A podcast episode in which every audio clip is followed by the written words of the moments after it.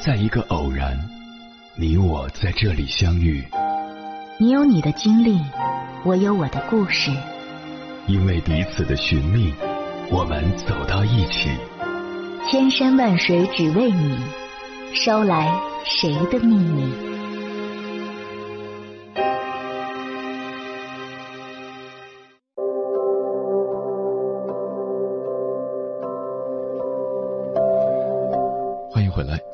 夜行者，这里是正在直播的中国交通广播心灵夜话栏目《千山万水只为你》，深夜不孤单，我是迎波，我要以黑夜为翅膀，带你在电波中自在飞翔。有一位听友在微信上给我留言说，上周刚过完四十岁的生日，他觉得自己增加的只有年龄，没有其他，心情越发的焦虑。因为社会更新迭代的速度越来越快，技能方面他比不过年轻人的学习能力，体力和精力上也比不过年轻人耐扛。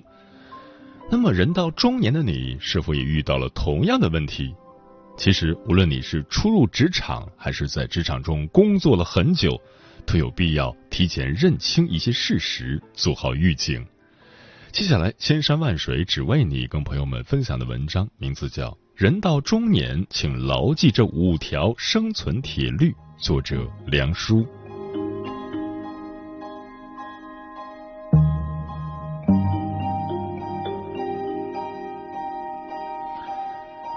这么多年，我结合自己对职场的观察和思考，总结了五条生存铁律。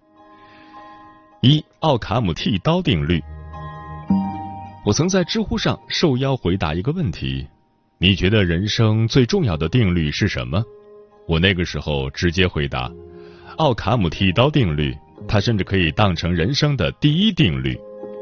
这个定律有个普遍的解释：如无必要，勿增实体。之所以对这个定律很深刻，是因为我在刚刚创业的时候就犯了这么一个错误。因为是做咨询，就想着办公室要气派一些，客户来了好彰显我们有实力。于是租下了一个很豪华的办公场地，还带独立办公室的那种，每月的房租成了一笔不小的负担。招人时也想着气派，想着专人专岗，做方案的就专门做方案，做市场的就专门做市场，做分析的就专门做分析。结果招了一堆人，人工成本又翻了几倍。每个月不管做了多少业务，开销都如同一台大型抽水机，现金流总是很吃紧。而且人杂是非多，也闹出了不少幺蛾子。内耗是最费精力和状态的一件事。折腾了半年没什么收益，才停下来反思，发现这是违背了奥姆剃刀定律。于是开始盘点成本，乖乖的从豪华办公楼搬到了共享空间，进行人员精简，通过架构调整和重新分工，把每个人的价值最大化。这样下来，成本降低了，经营也慢慢跟着好转。奥卡姆剃刀的逻辑其实是两点之间直线最短的原则，它完全适用于我们的工作和生活。向领导汇报时，直接说你的结论，不要弯弯绕绕说一堆。做大客户销售时，直接找到有决策权的人，中间人越少越好。和同事沟通时，直接说出你的需求和问题，无需顾忌太多个人情绪。所谓剃刀，就是让你剃掉那些可有可无的事，你的精力才不会被浪费，可以投入到最重要的事情当中。我认识一位商界大佬，他的衬衫一买就是十件一模一样的。他说这样就每天不用为穿什么而耗费精力了。其实很多商业人士都遵循这个法则，尽量不让琐事占据自己的精力带宽。当人生一半的精力都被无端的小事占据时，你要想办法剔除，让生活变得简单，工作变得高效。我把奥卡姆剃刀推崇为人生第一定律，还有一个很重要的原因是，这个定律可以让你更清醒的认识这个世界。当你遇到一件很难判断的事情时，奥卡姆剃刀会告诉你，去掉不必要的假设，相信复杂度最低的答案。举个例子，如果我们穿越到皇帝新衣的故事里，你应该如何判断皇帝有没有穿衣服？第一个判断是，皇帝穿了新衣，但愚蠢的人看不见，你是愚蠢的人，所以你看不见。第二个判断是，皇帝压根儿什么都没穿，所以你看到了光身子的皇帝。运用奥卡姆剃刀定律，你会发现第二个想法复杂度最低，所以你可以更倾向于相信第二个判断。按照这个逻辑，你大概可以避免百分之九十的骗局。再遇到向你推荐股票的人，你就可以思考：为啥他知道这么多内幕？为啥他不自己炒？为啥要告诉你？你会发现疑问很多，很复杂，所以你大可不必相信，你只相信一条即可。他们在想方设法赚你的钱。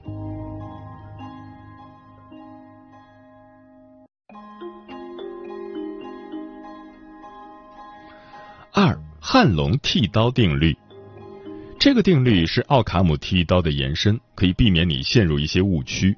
这是因为现实中很多人会对奥卡姆剃刀有错误的理解，从事采用简单的主观解释取代客观解释。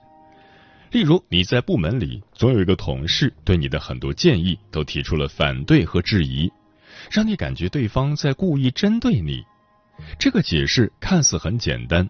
但这属于一个主观的解释，真相其实更有可能是他没理解你要表达的意思。为了避开类似这种主观的想法，才延伸了汉龙剃刀定律，它能帮助我们更准确的做出判断。汉龙剃刀是美国一位名叫汉龙的学者提出来的，大概意思是，能解释为愚蠢的行为，就不要解释为恶意。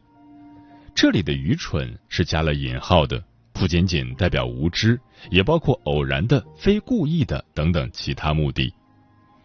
现实生活中，一旦你轻易的把别人定义为恶意，你的思维就会失去理性的判断，只会进入到一种战斗状态。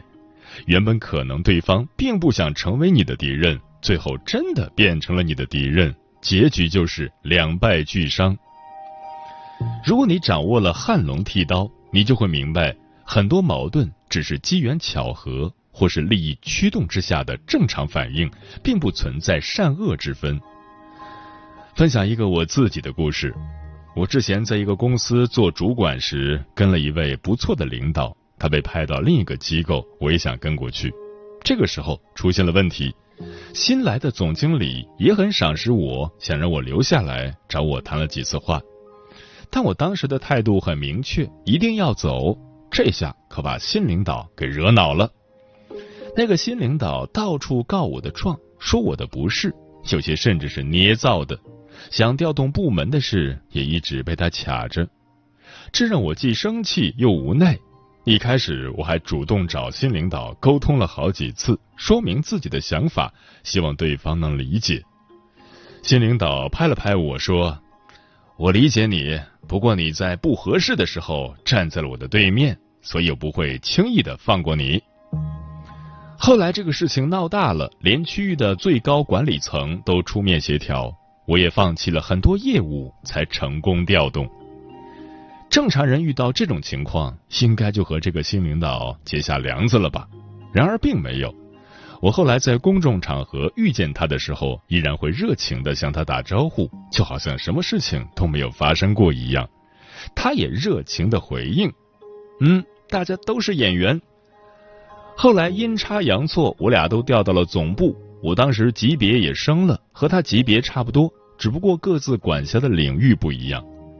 有一次，他的部门有个活动，需要我们部门支持。那个领导可能顾忌之前和我发生的矛盾，于是让他的手下找到我的手下来沟通。我知道后，主动发邮件给他说：“这活动我们一定会大力支持。”活动很成功。不仅如此，活动结束时下起了大雨，我还帮他安排了车，并撑伞把他送到车前。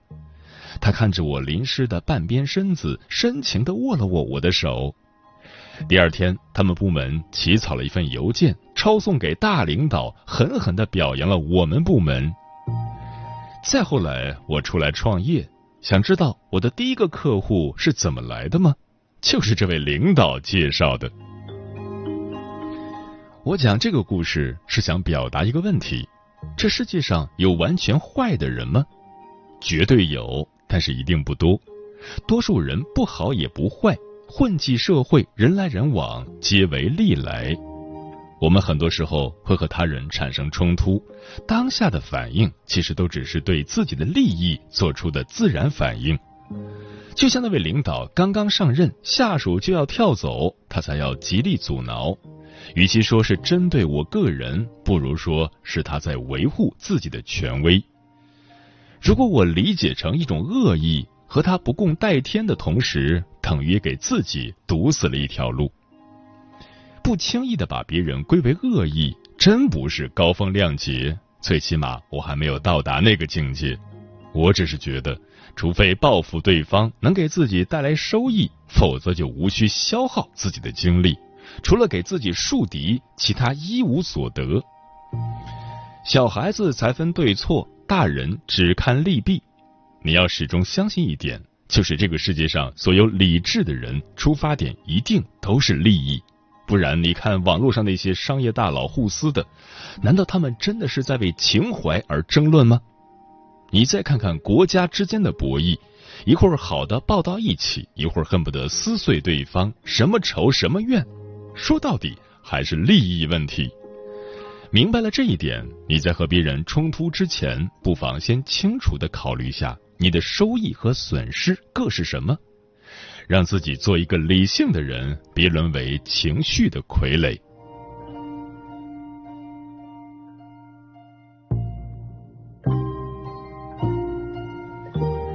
三、劳力辩证定律。在分享第三个定律之前，先说两个怪现象。第一个。我还在五百强时，发现领导更换频繁，没多久就来一个新面孔的领导。在这之间，我观察到一个现象：那些对待员工严苛、作风强硬的领导，当取得好成绩、离开原机构时，大家对他反而会有一种感激和爱戴。之前他对自己的苛刻都一笔勾销。第二个，后来我做咨询，去一家企业调研，又发现一个怪现象：那家企业业绩非常好。按照常规发展，全体员工放假两个月都能完成全年任务。可总经理对员工仍然是各种折腾，不敢松懈。一会儿搞全员技能考试，一会儿搞交叉大拜访，一会儿搞产品深度开发。但是这些动作并不能直接带来多少业绩，反而给员工带来了巨大的负担。我当时就问那位总经理。业绩这么好，为什么不给员工稍稍放松一下？他说：“一是保持节奏，当你节奏一松散，再想紧就不容易了；二是员工付出越多，越会珍惜成绩单的来之不易。”以上两个现象都可以归为一个定律，叫做劳力辩证定律。劳力辩证现象是德国作家罗尔夫提出的一个概念。他讲了一个故事。约翰是一位美国空军士兵，他千辛万苦的终于通过了跳伞测试，然后在庆祝会上，每个通过的人都可以得到一枚降落伞形状的别针。轮到约翰时，他的上司竟然一种挑衅的姿态站在他面前，将别针放到他胸前，然后猛击一拳，把别针扎进了约翰的身体。但是那枚别针和小小的伤疤却被约翰。当成了荣誉的象征，他把别针裱进框里挂上墙，而那个伤疤，约翰一有机会就给别人展示。罗尔夫说：“这是认知失调的表现，人都有把磨难后的成果神圣化的倾向，这些都是无意识的反应。”劳力辩证可以解释很多现象，比如一个女孩迟迟不愿离开人渣男友。因为他执着于以前的付出，以为等待可以换来浪子回头。很多人即使公司很差，也不愿意离职，因为他们觉得现在吃的这些苦，以后迟早会换来亮丽的成果。其实，这都是把苦难神圣化的结果。掌握这个定律后，一方面你要提防，当你对一件事或一个人投入过多情感无法止损的时候，想想是不是这个定律对你起了作用。另一方面，你也可以利用这个定律来获得别人的帮忙。小时候我就被教过要学会麻烦别人，当别人帮你一个小忙时，往往是让两个人关系更深入的方法。后来才知道，这背后的逻辑是劳力辩证定律。这个定律在营销界的应用也很广，宜家就是这么玩的。家具买回去，你需要动手组装。但又不是太难。当你看着自己亲手组装好的家具时，你会有种莫名的成就感，从而买家具都会第一时间想起宜家。这个世界有时候挺反常识的，就像经常帮你的人都是以前帮过你的，那些没帮过你的人多半以后也不会帮你。就是因为前者曾经为你有过付出，而后者没有，这也是劳力辩证的原理。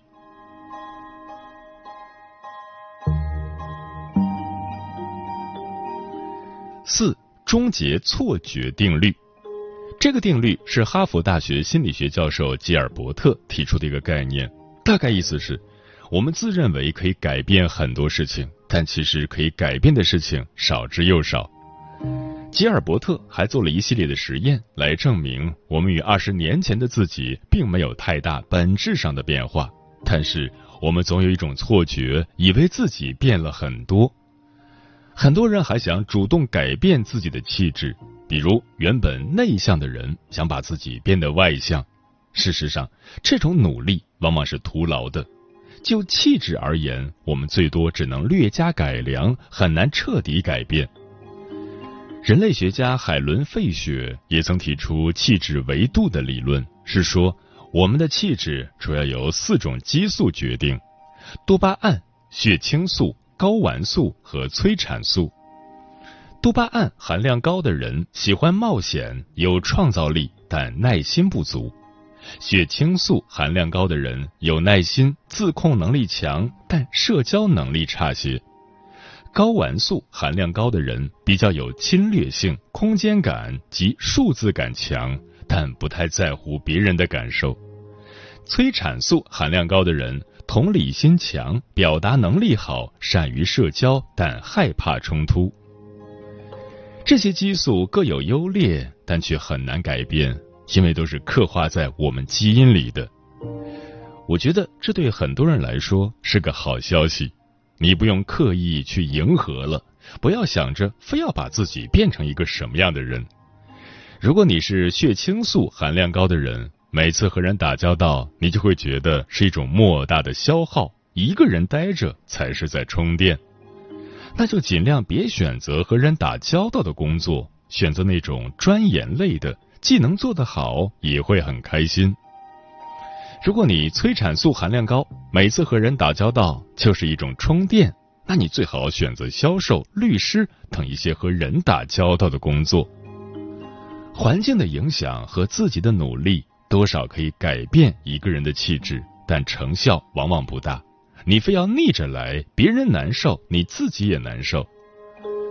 这个世界参差多态，需要各式各样的人。遵循自己的本质就是最好的选择。关于终结错觉，我们最容易犯的毛病就是总想改变他人。我们连改变自己都这么难，又何谈改变他人？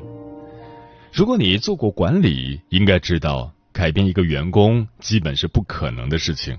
很多单位都希望通过培训、辅导、管理等手段去改变一个员工的态度和特性。其实也都是徒劳。最好的办法就是美国西南航空说的那样：雇佣看态度，技能靠培训。这也是我为什么每次面试别人的时候，都会向对方介绍下我是个什么样的人，我的管理风格和部门价值观，因为我希望彼此是在志同道合的基础上达成合作的。价值观、性格特点之类的东西，靠外界是很难改变的。管理者最好的选择就是找到合适的人。管理大师德鲁克也说过类似的话，大概意思就是，管理者的主要任务不是去教育员工，而是去寻找合适的员工，再把他们安排到合适的岗位上。所以，放下那颗要改变世界的心吧。寻找比改变务实很多。网络流行话是：改变自己是神，改变别人是蠢。世界上最无效的努力，就是妄想去改变一个三观不符的人。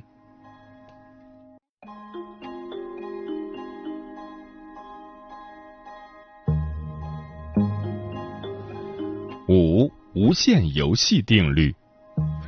王兴很推荐一本书，名字叫做《有限与无限的游戏》。所谓有限游戏，就是以干掉对方为目的，对方死了你就赢了；而无限游戏是以自己的生存为目的，不是和谁比，就是想办法一直让游戏可以玩下去。说白了，就是活着比啥都重要。这大概是一个朴素的掉渣，但又容易被忽略的哲理。我曾参加过一个媒体人的沙龙，现场有很多年轻的自媒体朋友都会分享自己的心得。我提了一个问题：做公众号最重要的是什么？有人说写出爆款文最重要，有人说做人设最重要，有人说科学化的运营最重要。我说这些都很重要，但最重要的是不要被封号。所有人听完都哈哈大笑。但这的确是我一直遵循的底线。凡是有一点点涉及敏感的词汇，我都会再三考虑和处理。因为无论你是多少量级粉丝的账号，写了不该写的东西被封了，这场游戏对你来讲就结束了，你就被淘汰出局了。很多自媒体的作者们其实都有一种无法按捺的吐槽欲。在我做自媒体这段漫长的时间里，总会有不少人突然就消失了。大多数人是因为文章涉及了敏感话题被举报、被删文，导致账号被封。而你忍住了没有营养的吐槽，你始终还可以在这个局里愉快的玩耍，这不就是最重要的事情吗？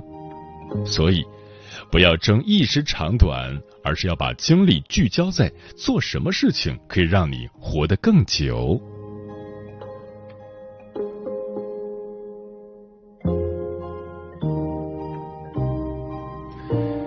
以上这五大人生铁律，努力去践行，不断改变、完善、强化自己，你的道路也会越走越好。每个人都希望自己的人生是向上的，但上坡路总是费劲的，所以成功也属于少部分能坚持走到最后的人。与君共勉。说着言不由衷的话。做着身不由己的事，却还是我很好，我没事。呜哦肩膀上扛起了一个家，用心呵护最爱的他，那些曾经的。梦想在哪？人到中年，